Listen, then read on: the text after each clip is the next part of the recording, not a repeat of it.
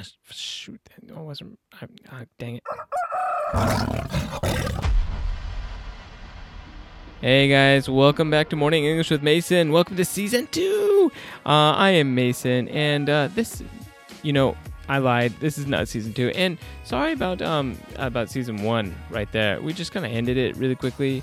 Um, I didn't say anything to anybody. There was a, a rumor that maybe I had been abducted by pirates, kidnapped by pirates, or you know, I was fighting with my wife, Hero.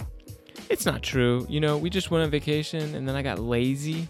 Um, I didn't really want to record anything. I recorded, but then like uploading was really hard. It was just ah, ah. So uh, I didn't do it. Uh, easy as that. Uh, and season two is finally coming. It's coming uh, very soon. I'm not going to give a date because, you know, ah, again. Uh, and we're going to make things a little bit different. They're going to be easier, they're going to be shorter uh, less explanation, more story, and a whole new website where you can leave your comments and practice English directly with me.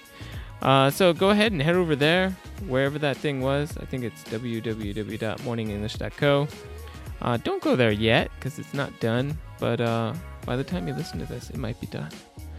All right, I'm going to go live my life. I hope you uh, live yours. Have a great day. Bye bye.